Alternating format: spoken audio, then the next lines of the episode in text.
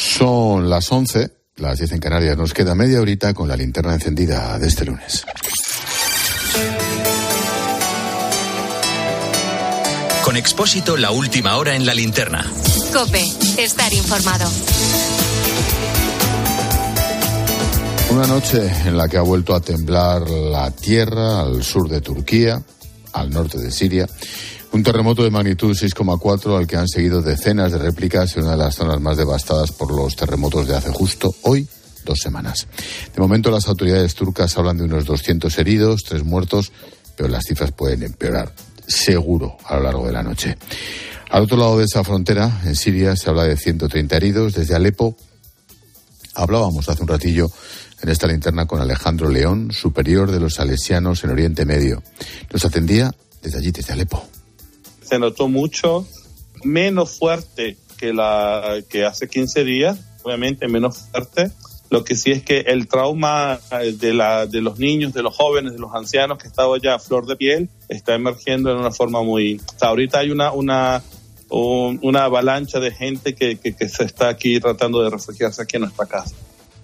Nos acercamos al primer aniversario de la invasión rusa de Ucrania y mañana Vladimir Putin va a pronunciar su primer mensaje sobre el estado de la nación desde el inicio de la guerra. Un mensaje que tendrá lugar 24 horas después de la histórica visita a Kiev de Joe Biden, que mañana continuará su gira europea con una visita oficial a Polonia.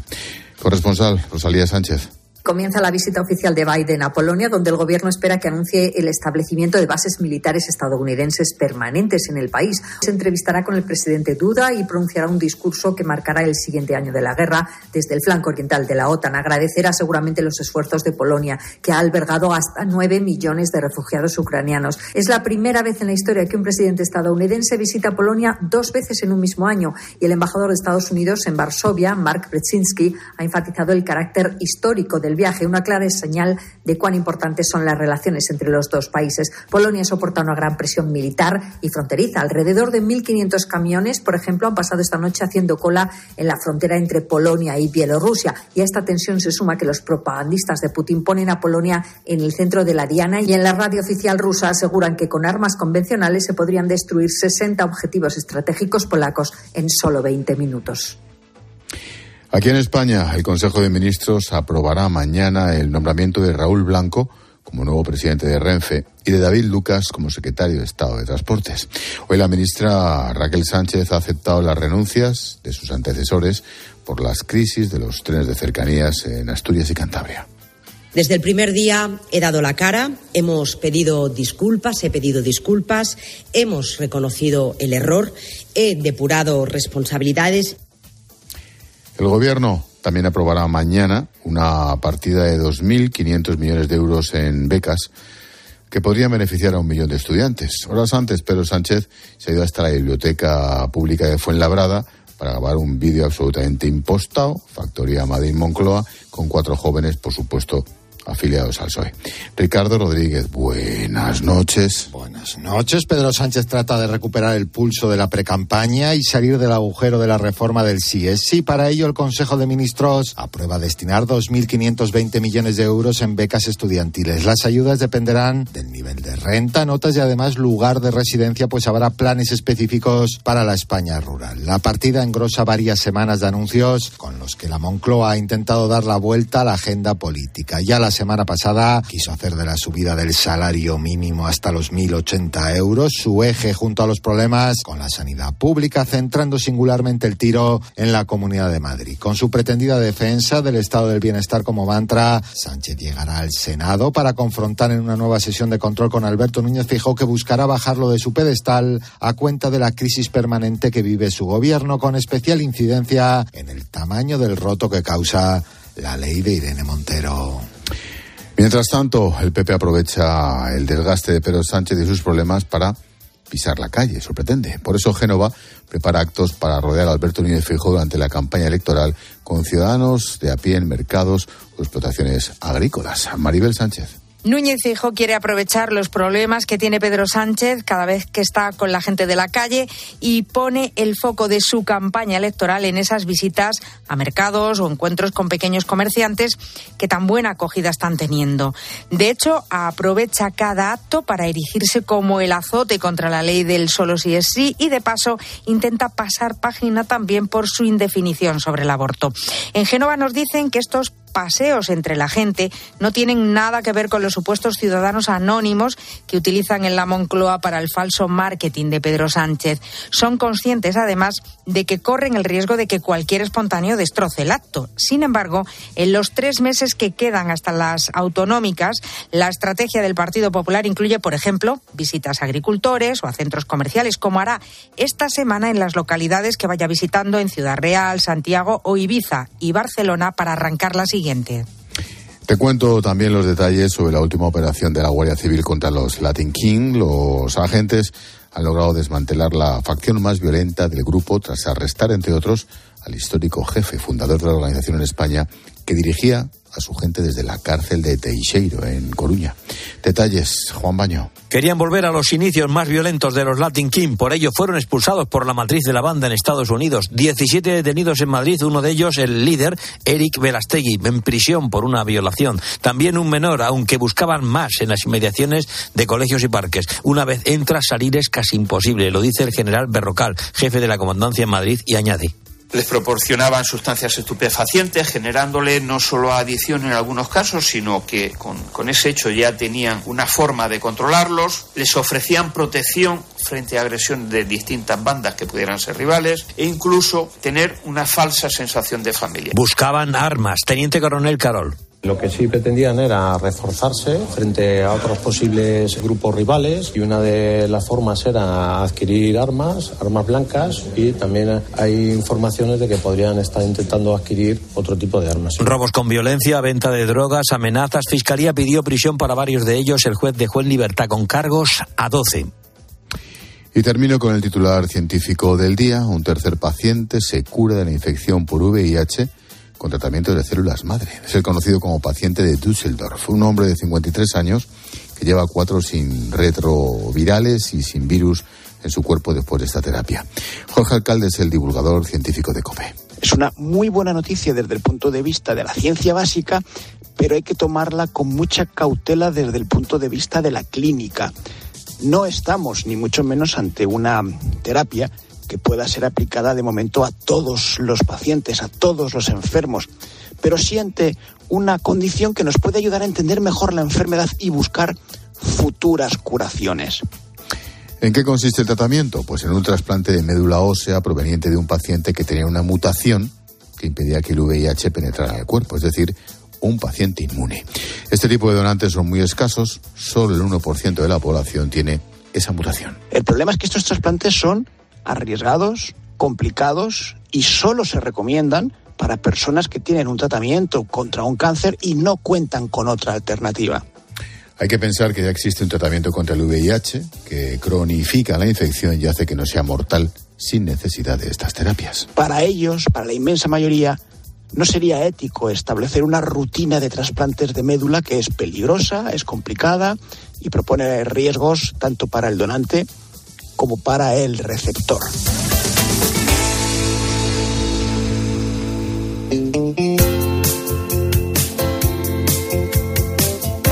Expósito. La linterna. Cope. Estar informado.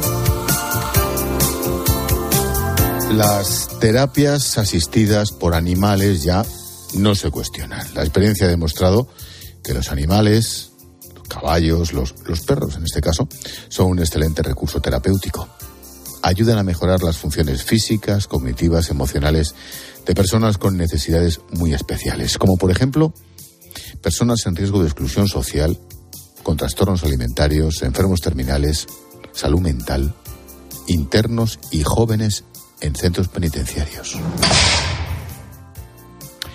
Hoy ponemos el foco en estos últimos. Y lo hacemos de la mano de la organización Perros y Letras, que desde hace unos años trabaja en este ámbito. Así ponemos el lazo a la linterna junto a Pilar García Muñiz con nuestra historia bonita del día.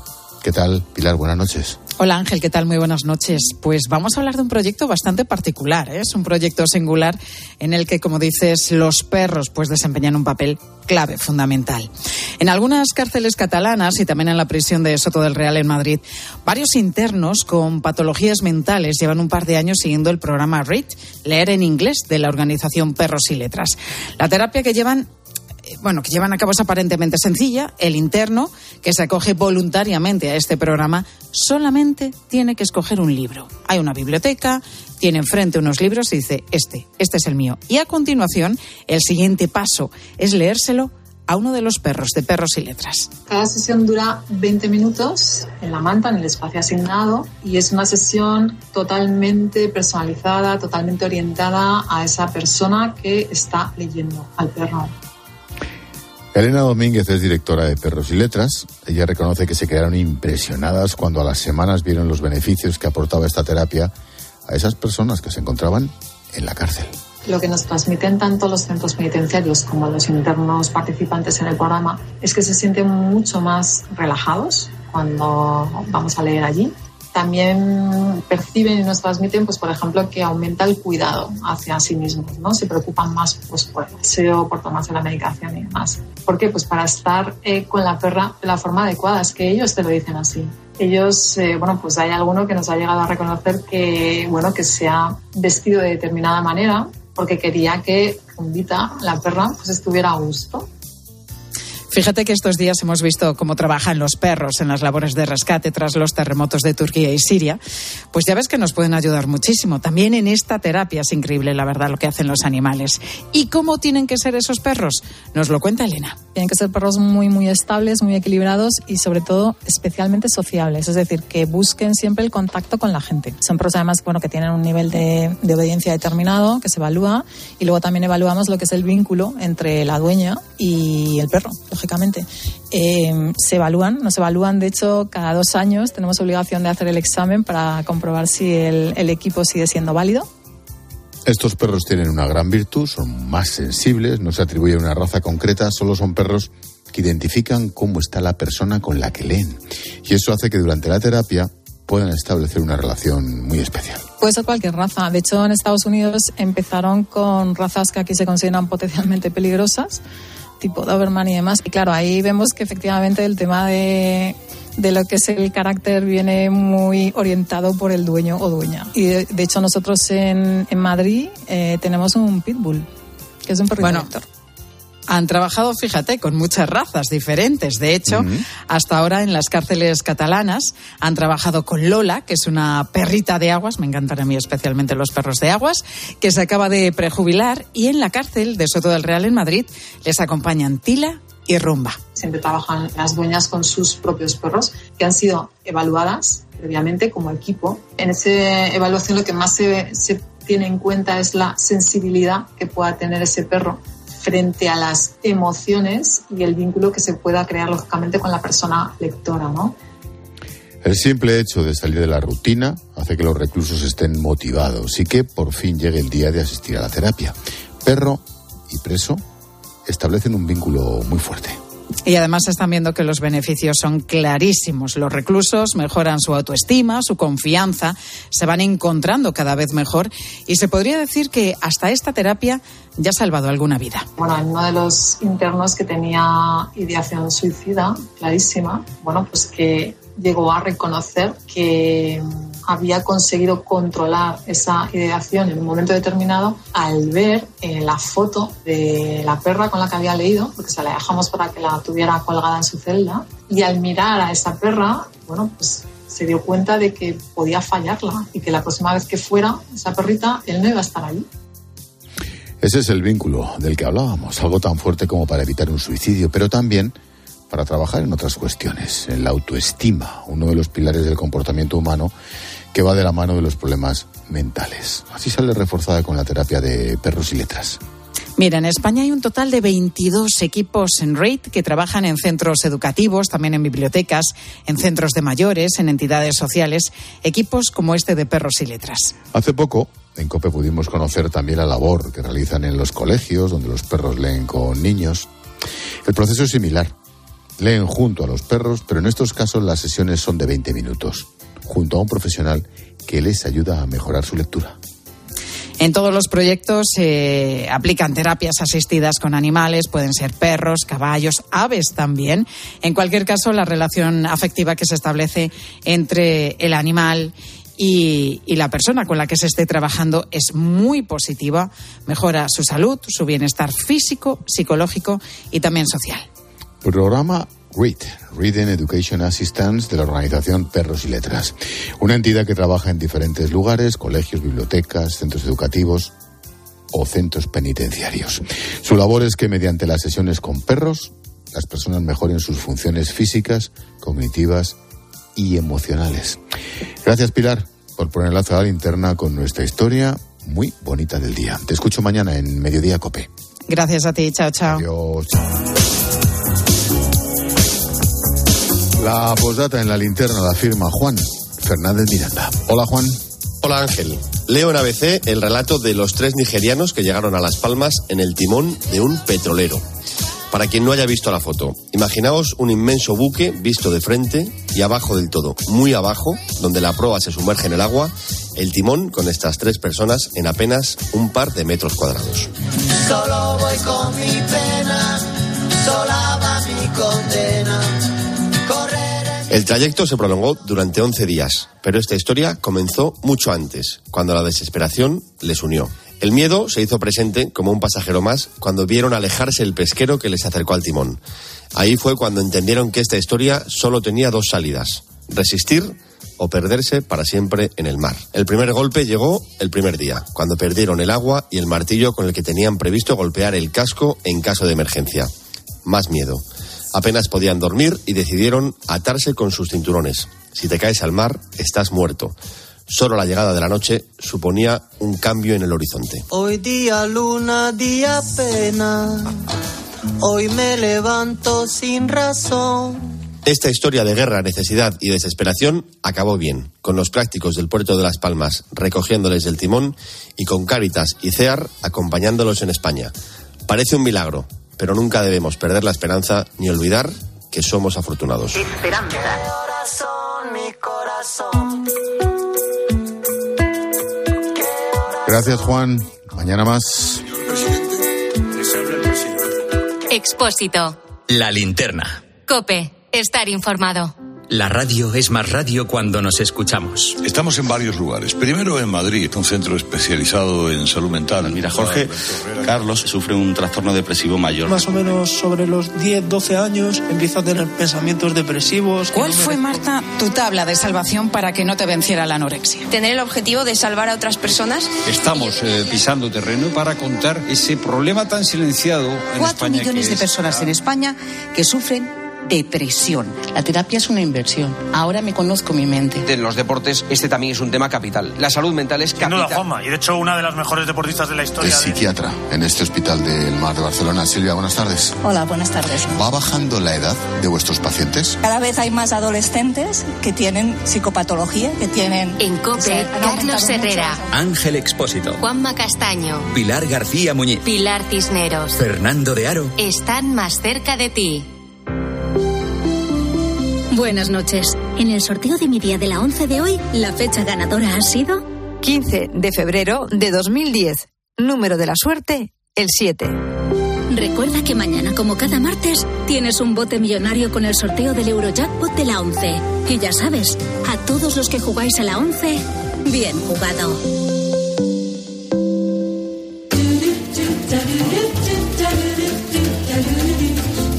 Como cada día, te resumimos a través de los sonidos de COPE las noticias y las voces que han marcado la jornada y para ello, Israel Remuñán. ¿Qué tal, Expósito? ¿Cómo estás? ¿Qué pasa?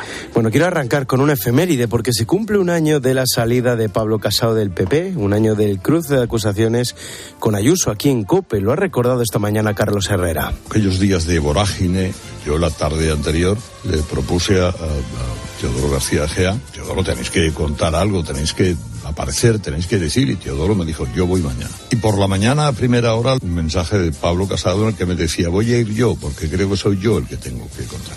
Y lo demás lo escucharon ustedes en directo. Cuando preside el gobierno de España, no permitiría que un hermano mío cobrara 300.000 euros por un contrato adjudicado directamente por mi Consejo de Ministros. el propio presidente de mi partido me achaque o un delito o falta de ejemplaridad y que por tanto me tengo que defender. Pero al margen. Joder, qué espectáculo. Qué espectáculo aquel día, hace un año de eso sí. Pero al margen de efemérides, el día ha dejado noticias, por ejemplo, que la Tierra ha vuelto a temblar en Oriente Medio. Terremoto de magnitud 6,4 en Turquía, también se ha notado mucho en Siria. Alejandro León es provincial de los salesianos en esa zona del mapa. Ha estado en la linterna y él vive en Alepo, Siria hace 15 días, dentro de todo lo malo que fue, cada familia estaba durmiendo en su casa y entonces fue la sorpresa, pero estaban juntos. Esta vez, siendo a las 8 de la noche, pues mucha preocupación porque ¿dónde está mi mamá? ¿Dónde está mi papá? ¿Dónde están mis hijos? sabiendo que las casas están un poco débiles. Hay gente que se pregunta por qué y hasta cuándo. Estos 12 años de guerra, ahora esto y hasta cuándo, ¿no? Eh, está muy a flor de piel la, la sensibilidad. ¿Hasta cuándo? Era esa pregunta que se hacen en Siria. Y en esta linterna poníamos el foco en el precio de los alimentos, que no baja a pesar de las medidas del gobierno, y eso es claro, la gente lo nota y se ahoga poco a poco. Antonio es transportista, pero también, claro, como todos, es consumidor pues al final nos irá disminuyendo a, los consumidores el poder adquisitivo. Y bueno, pues esto irá en detrimento un poco del bienestar. Pues si no llegas a comprar todo lo que estabas comprando hace dos años, pues tendremos que ajustarnos el cinturón y conformarnos con menos. Pero claro, es, es complicado. Entiendo que esto llegará un momento que toque, toque techo y la situación se normalice. De no ser así, pues el futuro no es nada, no es nada halagüeño. Claro, es que hablamos de los agricultores, de los transportistas, del personal de los supermercados, pero toda esa gente también compra. Claro. Además es de una la pescadilla muy complicada. Claro, además de la crisis de su trabajo está la de todos los días de ser consumidor. Y claro, hemos preguntado a alguno de esos eslabones de esta cadena alimentaria. Llama la atención porque los datos del aumento de costes de producción impactan, pero es que son reales. Te lo contaba Eva, agricultora en Toledo. ¿Te encajan los datos de esas subidas hasta del 70% y vosotros solo habéis podido subir el 15% en el mejor de los casos? Sí, se me encaja perfectamente. Yo diría que en algunos incluso se, se quedaría un pelín corto porque, porque, bueno, es lo que vemos. El aumento de los costes de producción está ahí. Nosotros seguimos produciendo exactamente igual, pero con mayores costes. Y es verdad que tenemos una ley de la cadena alimentaria, pero realmente con este tipo de costes que tenemos debería adecuarse incluso casi semanalmente ¿no? a las variaciones que tenemos otra vez la gran crisis del sector primario, ¿eh? cómo intentan apurar esos, esos costes y esos beneficios. Pero la noticia surrealista del día, Expósito, se ha escuchado, ojo, mira esto en el informativo local de Madrid, escucha. En Villaverde, la policía municipal ha detenido a un menor que iba conduciendo un coche acompañado de su madre y de su hermana de nueve años. Los agentes estaban haciendo un control preventivo de alcoholemia y se llevaron una buena sorpresa cuando vieron al volante un chaval de 15 años, madre e hijo. Fueron detenidos, él por conducir sin carné y hacerlo sin tener la edad permitida y ella por consentirlo. Ahí lo tenemos puesto. es que tremendo, ¿eh? Hay que ver desde luego. Imagínate al poli, chaval. Claro, pero ¿qué hace este chaval? Y la madre por consentirlo, imagínate, que aquí hacemos broma, pero no es broma ninguna, claro. Bueno, y en la sección de John Uriarte a las 7 hablabais sobre todas estas censuras modernas, incluyendo la de las obras de Roald Dahl. Es habitual que te metas con John justo al empezar su sección, pero fíjate que hoy pensé que ibais a ir los dos de la mano, que estabais los dos en sintonía criticando esta, esta censura absurda. Nunca, me pasa lo que contigo. Sí, sí, sí, sí, es como, sí. Jamás. En contra por decreto ya, ¿no? Pero, vaya, que a John, aunque parezca que vais a ir a la vez los dos, le cae aunque sea de rebote, mira. Charlie y la fábrica de chocolate o Matilda se quedan sin gordos, sin enanos, sin nada que ofenda a ningún colectivo. Para ello han reescrito las obras de Roald Dahl. No hacemos más que mejorar, sinceramente. He pedido que me acompañe a John Uriarte porque fíjate, ya no pueden salir gordos, ni gordas, ni negro y tal. Y sin embargo yo tengo a John Uriarte y nadie lo censura. Es increíble. He visto luz y he entrado. Creía que, ibas a decir que soy todo eso. No, bueno, por, eso y por muchas cosas más. Yo pienso en su familia. Y homosexual. También. ¿Qué pensará su familia? No, pues lo saben mejor que yo. Que saben mejor lo que tiene, ¿no? Sí. Pero sobre todo que pensará de escucharle en la radio siempre y que su jefe le maltrata todos los días. Y, el tío va y se ríe. Sí, sí. es que eso es claro. Ah, sí, yo creo que ya por no enfrentarse, pues ya ha adoptado un, rol, un rol de sumisión total. Sí, sí. También es negro. Sí, sí, eso lo dice él, ¿eh? eso lo dice él. ¿eh? Sí, no, pero de, determinada parte del culo. bueno, vamos a continuar. Es verdad, que siempre dice que tiene eso, que tiene trasero de, de sí, de negro, sí. Bueno, y en deporte se sigue hablando de los árbitros y el Barça, de la Champions. Y también de Mar Márquez, que acaba de estrenarse su serie documental. Ha estado hoy por la mañana en COPE hablando de su calvario con las caídas y los pensamientos de retirada que tuvo. ¿por qué no humanizar un deportista? O sea, no todo es idílico, no todo es eh, superhéroe, o sea, no todo es eh, victorias. Y, y sí, eh, hay un momento en la temporada, abril, que lo comentó con los míos. O sea, tú ya cuando comentas algo es que está, es bastante serio y lo comento, digo, no sé si seguir. Porque se juntó todo el brazo, no está disfrutando, dolor, Grande Mar Márquez hoy en Cope también, qué gusto escucharlo siempre. Bueno, y mientras llega el partidazo y Juanma Castaño, nos vamos con Nirvana, porque tal día como hoy, en 1967, nacía Kurt Cobain.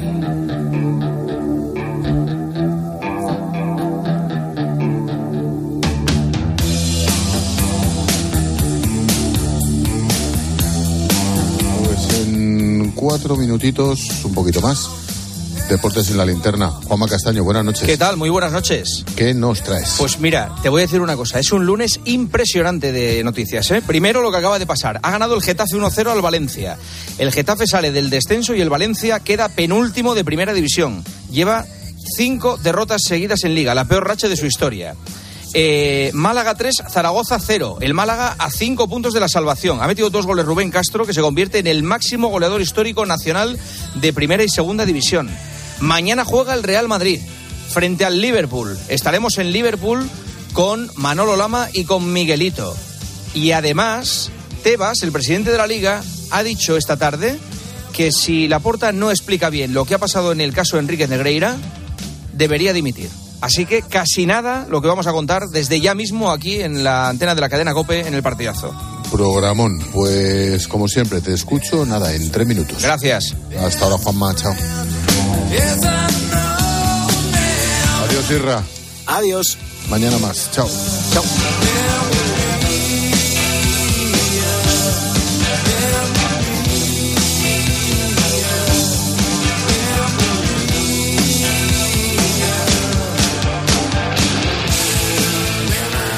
Expósito. La linterna.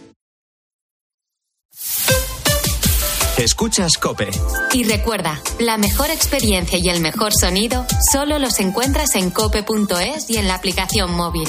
Descárgatela. Hola, soy tu yo del futuro. Y mira lo que tengo. ¡Menudo coche! Pues lo he conseguido gracias a ti. Hay decisiones de las que no te arrepentirás. Consigue ahora tu Opel Corsa o Opel Crossland con una financiación increíble, entrega inmediata y cuatro años de garantía. Tuyo del futuro te lo agradecerá. Encuéntralo en opel.es. Qué bien te viene la financiación total para clientes con tarjeta El Corte Inglés. Financia tus compras hasta en 12 meses en electrónica, electrodomésticos, deportes, moda, hogar y mucho más. Financiación total, la financiación que mejor te viene en tienda web y app del Corte Inglés. Hasta el miércoles 22 de febrero. Consulta condiciones y exclusiones en elcorteinglés.es. En CEPSA los descuentos no paran. Ahorra hasta 12 céntimos por litro en todos tus repostajes. Solo por ser cliente de Porque tú vuelves y pagues como pagues. Date de alta ya en CEPSA.es. Es fácil, rápido y totalmente gratis. Nuestros descuentos no paran. Infórmate en CEPSA.es y en las estaciones de servicio CEPSA. La vida es como un libro y cada capítulo es una nueva oportunidad de empezar de cero y vivir algo que nunca hubieras imaginado. Sea cual sea tu próximo capítulo, lo importante es que lo hagas realidad. Porque dentro de una vida hay muchas vidas y en Cofidis llevamos 30 años ayudándote a vivirlas todas. Entra en cofidis.es y cuenta con nosotros. Bodegas Los Llanos, la más antigua y con más tradición de Valdepeñas. En su cueva subterránea, la más grande de nuestro país, descansa el vino Pata Negra, un auténtico reserva Valdepeñas. A ver esa foto, decir patata. ¡Hijolusa! Es que decir patata es decir hijolusa. Por eso, cuando nos busques en el supermercado, dale la vuelta al envase y encuentra nuestra marca para garantizarte una gran calidad en tu mesa. Patatas hijolusa. Amamos las patatas. El sonido de una hamburguesa en la sartén de una casa que ha terminado de pagar su hipoteca suena así. Y cuando los dueños se cambian al seguro de hogar de línea directa, con lo que se ahorran, van a un asador y les ponen un chuletón que suena así. Si ya has acabado de pagar tu hipoteca y traes tu seguro de hogar a línea directa, te bajamos un 25% el precio en tu seguro de hogar, sí o sí. Ven directo a lineadirecta.com o llama al 917-700-700. El valor de ser directo. Consulta condiciones. ¿Quieres vender tu coche? Busca, compara y si alguien te paga más, ven a Ocasión Plus. Mejoramos cualquier tasación. Mejor pago garantizado. Ocasión Plus. Ahora más cerca que nunca. 55 centros a nivel nacional. Localiza tu centro más cercano en ocasiónplus.com. Abiertos sábados y domingos.